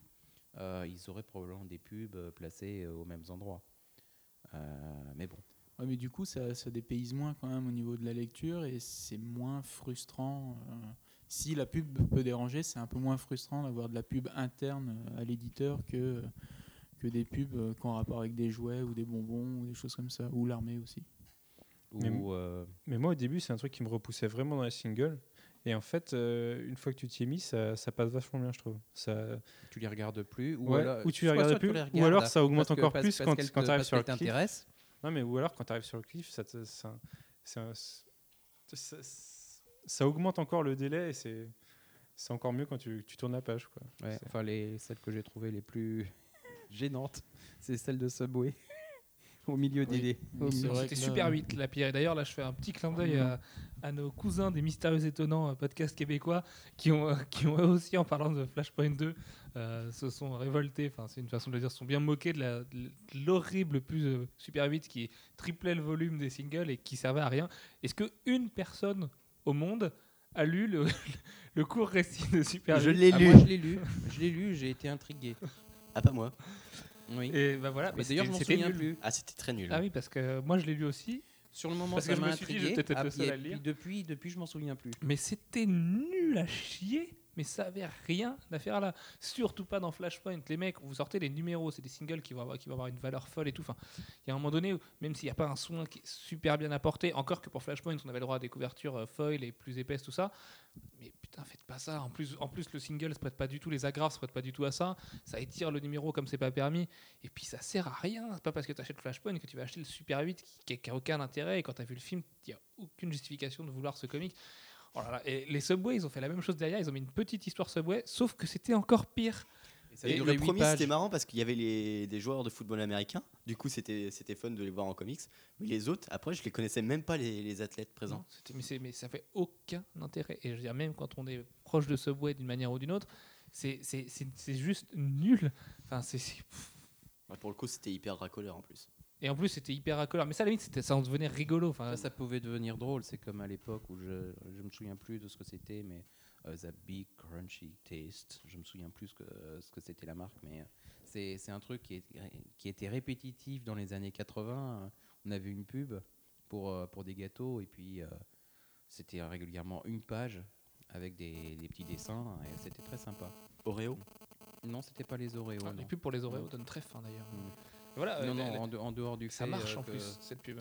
que Shazam avait aimé bien les Oreos, à part ça, euh, je m'en souviens pas. Euh, donc voilà pour les pubs des singles parce que parce que quand même globalement c'est quand même marrant une pub de single enfin c'est marrant quand elles changent surtout parce que comme en général on se les tape pendant un mois et que quand on lit beaucoup de titres du coup on a tendance à les voir revenir puis au bout d'un moment on les regarde même plus et ça va plutôt plus à rien qu'à quelque chose Euh, c'est c'est quand, quand ça change là ça nous interpelle vraiment Ce qui est de marrant aussi, c'est les pubs Got Milk aussi, où ça change un petit peu de temps en temps euh, avec euh, tel ou tel événement qui peut se, se situer. Bon, en ce moment, c'est sur Green Lantern, mais d'accord. Non, mais justement, c'est marrant, ça, ils changent régulièrement et il y en a eu certaines qui étaient pas mal chez Marvel, c'était assez sympa, ou d'ici de voir euh, Superman ou Batman avec la petite moustache de lait, des choses comme ça, c'était assez drôle. Là, ce qui, ce qui est marrant, c'est que Sullivan a pris un titre pour, pour, pour, pour exemple, et il est tombé sur le seul titre qui a quasiment aucune pub dedans. C'est très fort. Dans Daredevil 3 il y a une page de pub même pas une seule splash page et c'est pour la moto euh, la Harley Davidson de, Cap. Donc euh, et sinon en fait à la fin on a le droit au récit du 11 septembre avec Mark Backley euh, qui était pas mal du tout. Après avoir eu le droit d'ailleurs au magnifique Kevin Smith John Romita Jr qui était vraiment super joli la semaine dernière. Et comme quoi chez Marvel en fait c'est pas c'est pas du tout calibré pour tous les enfin tous les numéros n'ont pas le même standard de pub il y en Bah, a étant une- donné que Daredevil est l'un de leurs plus beaux titres, ils vont pas le massacrer avec des pubs. mais ça c'est beau voilà Alors ça, ça les a jamais arrêtés. hein. Non mais, non mais parce que Daredevil est un petit peu plus soigné, moi je suis sûr que c'est pour ça qu'on se retrouve avec une seule page de pub et en plus qui est une pub Marvel indirectement. Euh, alors que d'ici, c'est moi le coup du Flashpoint, tu mets pas Super 8 au milieu, je suis désolé. Mm. C'est pas, c'est pas possible, tu es sur un crossover, tu es sur des numéros qui vont très bien se vendre, bah, tu fais l'impasse sur ton chèque. Parce qu'en plus, quand on connaît les revenus pub, ce truc-là, c'est dérisoire, c'est rien du tout, ça coûte Ouais, rien mais Flashpoint pub. quand même. Flashpoint, euh, bon voilà quoi. Non mais c'est bien vendu hein, pour, pour l'annonceur. Ça, c'est bien vendu. Bah, le numéro Ouais. 5 c'est vendu à 100 000 exemplaires. Oui, c'est quand même sur quelque chose qui, qui se vend et à partir de là tu peux respecter ton public quoi et, et pas lui imposer ça Euh, là chez, chez DC en ce moment moi ce que j'aime bien c'est que voilà on a une pub pour la New York Comic Con qui est plutôt jolie avec les héros DC d'Ivan Rice Mm. et le reste c'est pour les New 52 du coup c'est quand même vachement plus correct euh, auprès de son, de son lectorat parce qu'en plus ça te permet de rechecker et puis Onion Network et un petit, euh, un petit truc sur les, les chewing-gums, là, Five. Euh, mais elles sont même pas déran- vraiment dérangeantes ces pubs-là. Et le, le fait d'avoir les le fait d'avoir les covers des autres titres qui vont venir ou la checklist, et ben mine de rien ça aide puisque nous c'est avec, cette, fameuse checklist pardon qu'on vous a fait le listing des titres tout à l'heure. Euh, autrement, dans les différentes façons de promouvoir des titres, euh, on, a quand même aujourd'hui autant de façons de promouvoir que de médias. Euh, ça peut être à, l'époque, dans les années 60, il y avait des spots radio, il y avait Stanley qui faisait des, spots radio pour promouvoir les titres. La télé, très peu finalement. C'est pas un média qui a été, qui a été vraiment utilisé par l'industrie des comics. Est-ce que toi, Jeff, tu as des, des souvenirs de pub télé pour des comics? Non, pas vraiment. Non, le, le seul type de pub télé, c'est de la pub indirecte à travers des émissions ou des séries euh, où les gens sont interviewés euh, ou des clins d'œil dans des séries. Euh, mais des, Fringe, des clins d'œil dans des séries, il y en a plein. hein. Euh, Il y en a dans Buffy, il y en a dans. Ah oui, il y en a des milliers. Moi, je me souviens du plus gros clin d'œil qui était carrément mais lourdissime. Mais bon, c'était Jeff Lubb. C'était dans Heroes. Ah, Heroes. Quand ils arrivent dans le comic shop, vous inquiétez pas, tout le monde aura son Hulk rouge. Ok. Merci. Ah, c'est- D'accord. oui, faut- oui, Je me souviens génial. pas de ça, tiens. C'était pitoyable. Oui, oui bah, c'est c'est un, un peu un tournant de la carte de Jeff Loeb d'ailleurs, Heroes.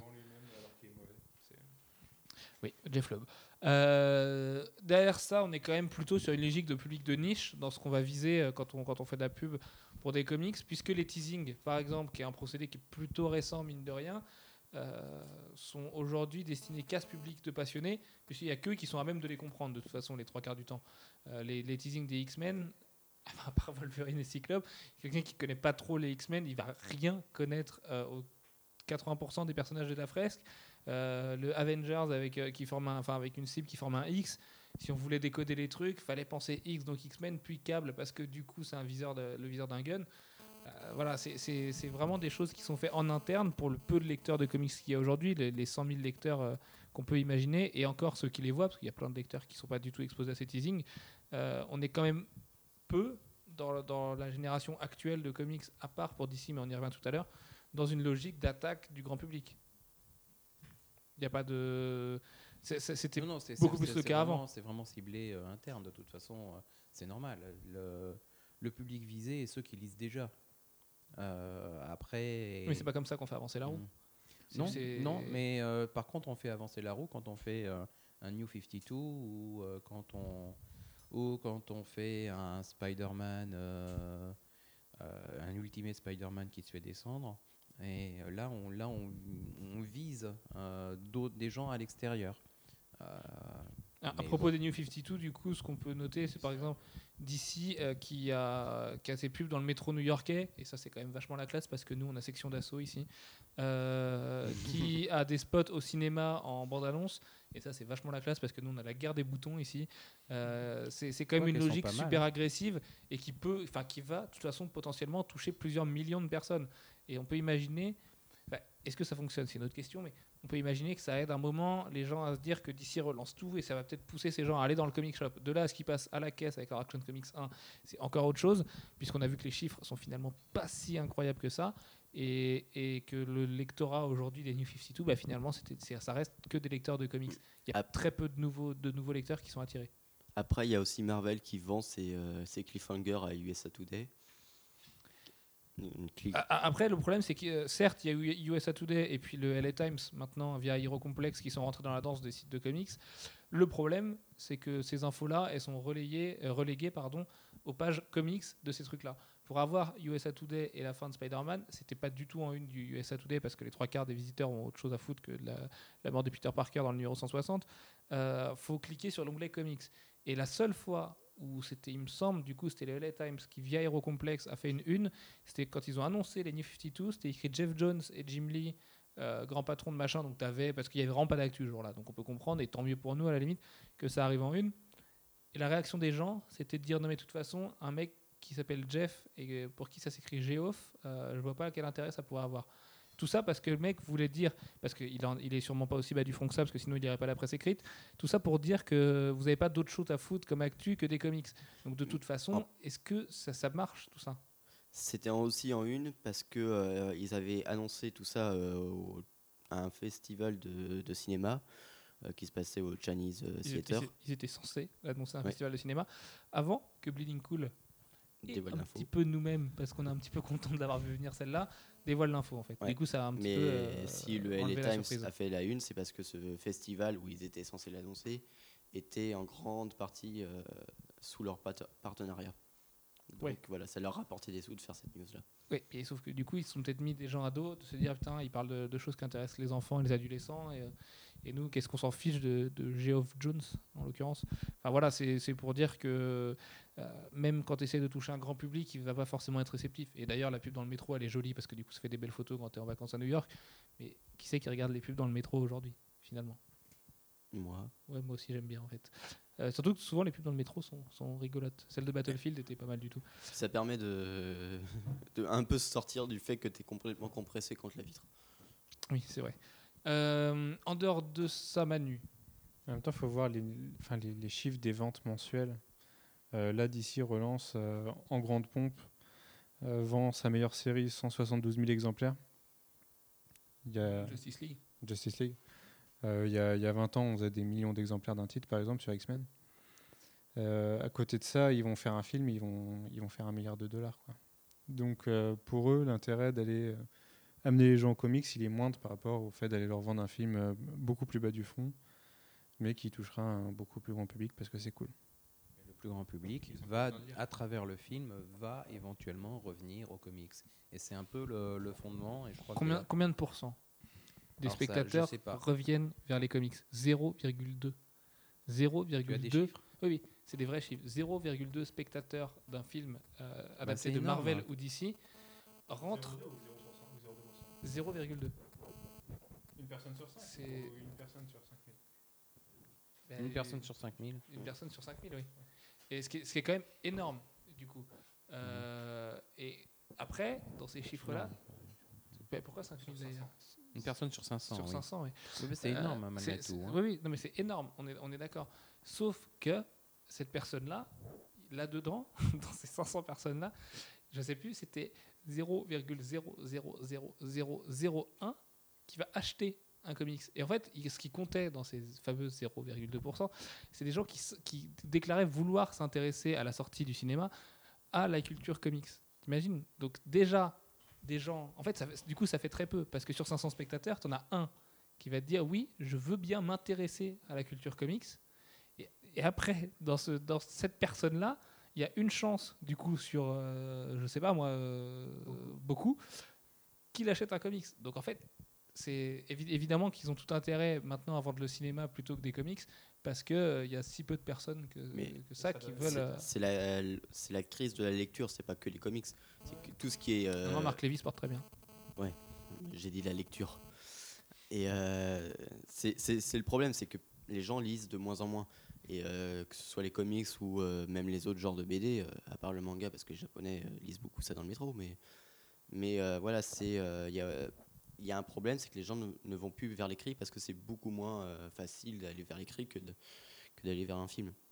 Et le- pour preuve, c'est que le- depuis quelques années, le produit euh, entre guillemets culturel le plus vendu à chaque fois, c'est un jeu vidéo. C'est PES. Ouais, PES. Et ça fait mal. Moins depuis quelques années, ceci dit. Il faut voir aussi que les gens, pour eux, dans leur tête, les comics, c'est pour les enfants. Il y en a beaucoup qui pensent que les comics, c'est pour les enfants. Il y en a beaucoup qui disent qu'ils lisent des graphic novels, par contre, de dire qu'ils lisent des comics déjà. Alors que c'est au final, bon, on en a parlé. euh, Ou qui lisent C'est bonnet blanc, euh, bonnet. du Vertigo parce que au moins c'est pas pour les enfants. et adulte, c'est les gens pourtant qui vont aller voir. Green Lantern au cinéma en plus. Et tu vas leur dire, bah va lire le comics, c'est 100 fois plus mature que ce film. Mais, mais non, parce que les comics, c'est pour les enfants. Ouais, parce qu'ils ont toujours l'association d'idées, comics, super-héros, super-héros pour les enfants. Et, et sauf que les super-héros, ils ont évolué avec leur lectorat au fur et à mesure des années. Et puis, bah, voilà, quoi. maintenant, c'est devenu quelque chose de mature. Et... Et, et pour, pour, euh, revenir sur l'histoire des teasing dont on parlait tout à l'heure, est-ce qu'on n'est pas saoulé quand on est lecteur de comics, vraiment dans la peau du lecteur, euh, de, de, de voir, voilà, c'est- ces- faux événements, c'est frustrant. c'est- C'est frustrant parce qu'on a envie de. Euh, faut, faut être honnête, faut- on a envie de lire ce qui va se passer derrière, mais ils nous, ils nous teasent sur des choses qu'on en voudrait lire maintenant et ça devient frustrant au lieu de laisser un petit peu le. Bon, en même Oui, temps, à, force euh, de, à force de teaser tout et n'importe quoi, on tease des choses qui sont d'une qualité très moyenne, et ça, les éditeurs le savent très bien parce qu'ils savent quels titres sont mauvais parmi ceux qui vendent. Et du coup, on se retrouve avec des teasers qui n'ont plus de valeur, puisque à partir du moment où tu teases un truc qui est pas bon, ça veut dire que tu peux remettre en, en doute la qualité de tous les teasers. Ce serait une fois de temps en temps Euh, de la même façon que Hideo Kojima, par exemple, annonce ses Metal Gear Solid, il, il annonce pas tous ses titres via une série de 500 milliards de teasers. Par exemple, il vient d'annoncer au TGS hier ou ce matin, ou euh, ce matin, Hier. je crois, euh, les, les remakes HD de Zone of the Enders. Et ben, il a pas fait une série de 20 teasers avant de le faire. Par contre, quand il annonce un MGS, et ben là, on a le droit à un mois de compte à rebours et où les gens vont se lever à 4 heures du matin pour aller voir ce qui se passe sur les sites internet. Parce que quand tu utilises un truc, c'est de la qualité. Quand, quand tu veux utiliser de la qualité, là, tu mets les, les petits plats dans les grands. Et c'est plus le cas chez Marvel Et aujourd'hui. le problème, c'est Et d'ici. c'est la, la logique Internet qui est venue euh, créer ce, ce besoin de teaser. Parce que le problème d'Internet, c'est que ça demande une information en flux tendu. Et donc, c'est pour ça que pour maintenir le niveau d'information et le niveau d'intérêt, euh, ils se mettent à teaser de plus en plus. Parce que si eux teasent pas, le concurrent va teaser. Donc, forcément, pour maintenir euh, leur lectorat sur leur euh, maison d'édition, ils sont obligés de maintenir des mini-événements à longueur de temps. Et ça, c'est un problème de cette information qui nous vient euh, en flux tendu, mais qui n'a pas véritablement de contenu en fait. Ouais, en même temps, euh, je vais relativiser les choses parce qu'on n'est pas un public euh, standard par rapport à ça. Euh, moi, je sais que je lis, re- je m'intéresse beaucoup moins aux teasers euh, dans l'ensemble que vous. Euh, Nous, on est obligé de les newser. Mais vous, vous newsez. Euh, et comme vous newsez, ben, vous les avez tous. Et euh, comme vous les avez tous, et ben, ils vous saoulent. Euh, moi, j'en regarde un de temps en temps euh, et ça me saoule pas. Ouais, mais il y a aussi une logique Et de buzz. pourtant, je pense que euh, j'en regarde plus que la moyenne. En plus, c'est un truc, ça nous énerve à chaque fois euh, quand, euh, quand, quand Marvel tease euh, ses X-Men un par un pendant, pendant cinq semaines. Il faut dire que ça marche au final. Parce que pendant cinq semaines, tout le monde s'est demandé mais qui reste dans les silhouettes? Et toutes les semaines, à chaque teaser, même tous les jours, tout le monde se disait bah tiens, lui il doit rester là. tiens, Psylocke, ça se trouve, elle est là, mais elle est là aussi. Voilà quoi. C'est. Ils, Quand tu avaient- rentres dans la logique, après, euh, ça marche. Ils avaient fait plus ou moins le même- système. euh, C'était, je crois, pour les Secret Avengers et- à une époque, hein, ou les New Avengers, je sais plus. Secret Avengers, euh, faire les silhouettes, mais juste sur une page pour un seul personnage, essayer de savoir qui c'était. Puis euh, quelques jours après, on avait la, la réponse. C'est vrai que mais c'est devenu une mode maintenant. Faut, faut teaser pour teaser, quoi. Et c'est un peu rébarbatif. Voilà, c'est teasé pour teaser. C'est un peu comme le crossover. On en a trop, ben, on Non, a trop de il y a- teasing. il y, a des teasers qui ne servent absolument à rien. Le, le- le dernier en date euh, auquel je pense, c'est celui euh, avec les trois griffes de Wolverine pour annoncer que, que Brian Wood arrivait sur Wolverine. Euh, ok. Enfin, autant annoncer Brian Wood sur Wolverine avec un peu de, de contenu au lieu de faire un teaser qui va avoir d'intérêt que pendant deux semaines et qui, franchement, on n'a pas, on, on s'en fout. Quoi. En plus, il est moche, il a été fait par un stagiaire. Merci. Quoi. On a une info là. Brian Wood est moche. Brian Wood n'est pas très joli, mais euh, Oui, oui. cette blague était très nulle. Euh, Jeff, pour euh, finir un petit peu, pas vraiment pour finir, parce que ça fait un moment que ce podcast est commencé maintenant, est-ce que tu peux nous parler de la logique cross-média et d'où elle est venue? Alors, en fait. Et euh, qu'est-ce que la logique cross-média, la logique cross-média, c'est l'idée de base que euh, tout va se renforcer. Tout, tout comics doit être euh, décliné euh, en dessin animé, en film, en euh, livre, en jouet, en jeu vidéo, euh, etc. Et euh, que, à l'inverse, ben, tout jeu vidéo doit être décliné en comics, en film, en, en objet, en t-shirt, en merchandising, etc. etc. Que chacun de ces médias renforce les autres et euh, que l'ensemble, euh, ben, l'ensemble marche, tout marchera mieux pour, un, euh, pour une marque si elle est supportée également par, par les autres médias. C'est quelque chose qui est apparu, en fait, les Américains ont, ont pris une grande claque il y, a, y a une vingtaine d'années. parce qu'ils se sont retrouvés un jour à avoir vendre moins de comics que de mangas aux États-Unis. Avec euh, les mangas qui avaient commencé à. bah, les mangas, contrairement aux comics, euh, se sont vendus dans les librairies euh, normales. Et il y a 20 ans à peu près, le, les comics sont devenus minoritaires dans leur propre pays en termes de bande dessinée. Parce qu'eux, ils n'avaient qu'un seul circuit de distribution, quasiment, après avoir eu un circuit à travers les kiosques qui était, avait disparu parce que le système de la direct distribution à travers les comic shops euh, avait pris le dessus, ce qui avait permis au marché des comics de se développer, pas forcément en nombre d'exemplaires, mais en nombre de séries, euh, et euh, même en nombre d'exemplaires aussi. Le fait de n'avoir quasiment plus que ce système de distribution faisait que les comics étaient surtout accessibles aux gens qui habitaient près de grandes villes. Euh, parce qu'un comic shop, il fallait un minimum de- d'habitants pour euh, qu'ils puissent survivre. Et euh, Est-ce du qu'il y a coup- Brian Talbot dans les grandes villes Désolé pour cette blague. Euh, de- Je ne comprends Je me pas. rendors. C'est la série Grand Ville de Brian Talbot. Ah, Ah, oh, Graphics. punaise. ah ouais. C'était vraiment nul, hein, je suis désolé. Oui, mais alors, alors, on s'est tous posé des questions. Et euh, ouais, bon, alors, de- du coup, euh, en parallèle, Ça a fait rire Nino. les- le marché américain s'est fait envahir, un peu comme, euh, comme de notre côté en Europe, par les dessins animés euh, japonais, euh, qui ont euh, rendu les, les kids américains euh, très intéressés par euh, les mangas japonais. Et les mangas japonais, eux, se sont mis à être distribués euh, dans la librairie euh, normale, celle qu'il y a dans toutes les petites villes, euh, voire plusieurs fois dans une moyenne ville, euh, et beaucoup de fois dans une grande, grande ville. Euh, Et dans une métropole. Et dans une métropole, il y en a beaucoup, beaucoup, beaucoup. voilà. Et euh, résultat des courses, à un moment, les, les comics se sont retrouvés en minorité de nombre euh, en, ter- en termes de vente euh, par rapport au manga. Et les Américains se sont rendus compte d'un coup que euh, euh, bah, pour pouvoir euh, vendre des comics, il fallait peut-être penser à familiariser les enfants tout petits aux comics parce que sinon ils n'en auraient pas. Il n'y avait plus la ressource d'acheter le Superman ou le Amazing Spider-Man du, du mois dans un, chez un marchand de journaux. Ça, ça n'existait plus ou presque plus. Euh, donc au lieu d'acheter euh, le Spider-Man du mois ou euh, le X-Men du mois euh, au, au kid, eh ben, les parents euh, lui achetaient un manga. Et c'est c'est là qu'est apparu le là- cross-média. C'est là qu'est apparu le cross-media. Enfin, le- l'envie de, des compagnies américaines DC et Marvel de revenir sur le, ma- sur le terrain des dessins animés qu'ils avaient complètement abandonnés pendant longtemps. C'est de là qu'est venue euh, la Batman The Animated Series chez DC. euh, suivi ensuite par Superman The Animated Series, puis euh, les euh, New Adventures of Batman Animated, euh, puis euh, GLA, Justice League Animated, etc. Si tu les fais tous, etc., Superman t'es pas- on pas fini. Bref, et chez Marvel, il y a eu euh, les X-Men et compagnie. euh, voilà, tout plein de choses.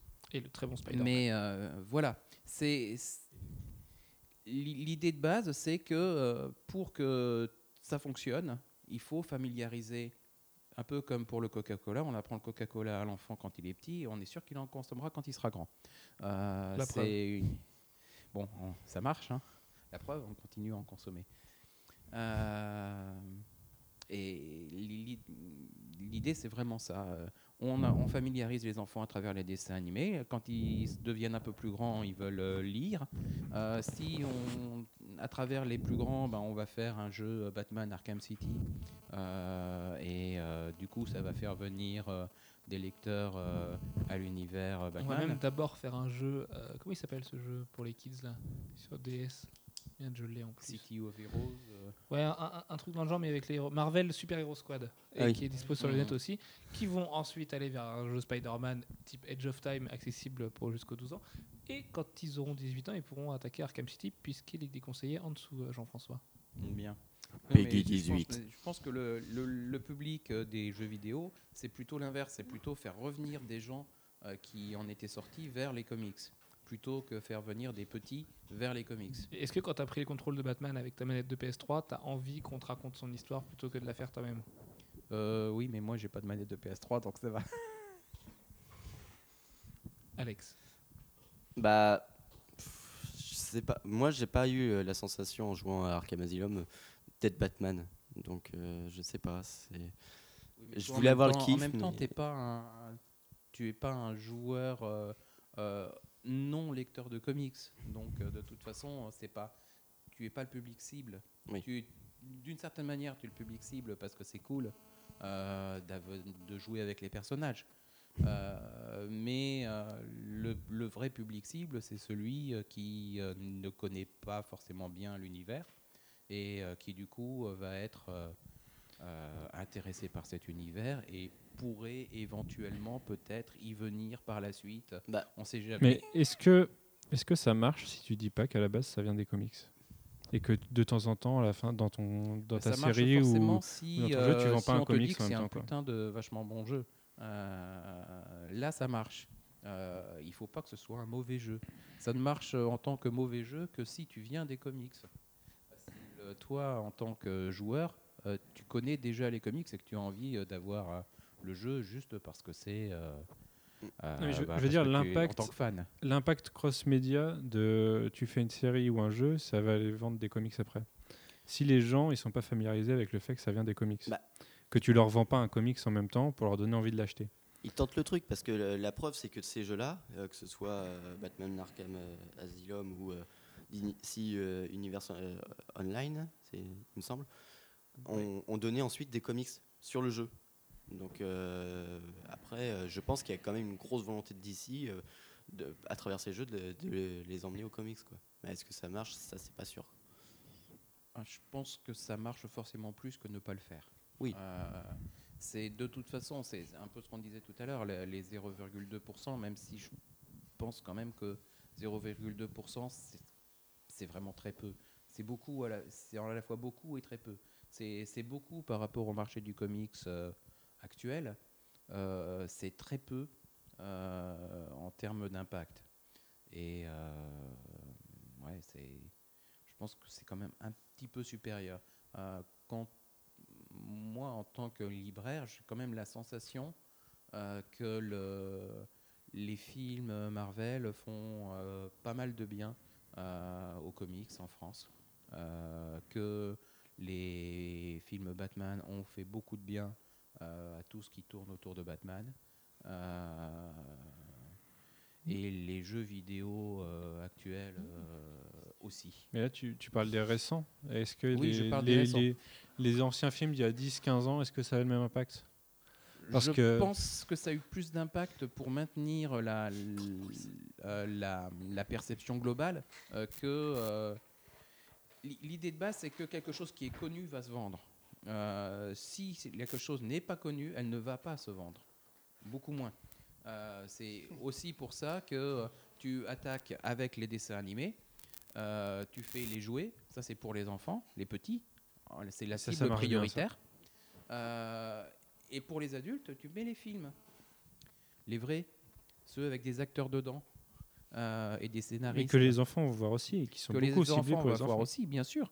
Et qui vont aussi amener des. C'est un renforcement de ce côté-là. Mais surtout, ça maintient, euh, ça maintient la connaissance collective des personnages euh, dans, dans le public plus généraliste.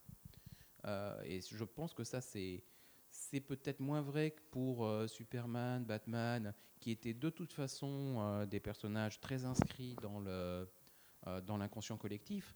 Euh, c'est devenu extrêmement vrai pour euh, un Iron Man, un Thor ou un Captain America qui, eux, étaient beaucoup moins connus euh, et qui sont devenus des, Des des icônes. personnages beaucoup plus de premier plan depuis les films. Et bah ça, c'est uniquement grâce au passage au cinéma que, que c'est possible. Très bien. Ça a l'air pas du tout naturel. Euh, tout à fait. Euh, Euh, merci Thierry. Qu'est-ce qu'on était en train de se dire? Est-ce que quelqu'un a quelque chose à ajouter sur le, le marketing et la communication dans les comics? Mais en parlant de cross-média, il y a aussi le, les interactions intermédiaires des personnages. On en a parlé déjà, euh, je me souviens au podcast 1, des personnages qui sont apparus dans la Harley Quinn, qui est apparue dans la série animée Batman, qui a, qui a transféré hein, dans, façon, les euh, comics, ou X23, Chloé Sullivan euh, en, bon exemple. X20, X2, X23. X23. Mhm, Oui, Tu peux dire X23. oui ça non, mais passe. c'est ce que j'ai dit au début, et puis après je me suis dit, euh, comment ils le disent, eux Euh, Ouais, bon. Et ça, est-ce que ça a un impact? Et, et les séries télé? Euh, Par exemple, je me souviens que Superman, enfin Lois et Clark, euh, c'est pareil. Les séries le mariage de Lois et Clark, au final, c'est calé sur le mariage à la télé euh, mhm. dans les comics. C'est-à-dire que Ouais, là, ils ont, chose, ils ont euh, été calés le comics sur le fait qu'ils allaient se marier dans la télé. Mhm. Ils ont, ils ont créé un événement cross-médial Elle était tellement bien, Terry Hatcher, à l'époque. à l'époque. Maintenant, c'est un peu plus dur avec tout le botox. Bon. Oh, oui, le Botox, c'est dur. Comptez pas sur moi pour relancer après ça. hein. je, je- je peux pas donner. hein. Très bien. Euh, bah, écoutez, ça fait une- 1h24 maintenant qu'on parle de New 52 et de communication. Est-ce que quelqu'un a quelque chose à ajouter? Non, je ne crois pas. Donc sur ce, on vous souhaite une bonne semaine. On vous dit à la semaine prochaine pour le podcast numéro 33. Portez-vous bien. Ciao, ciao, ciao. Salut Des bisous.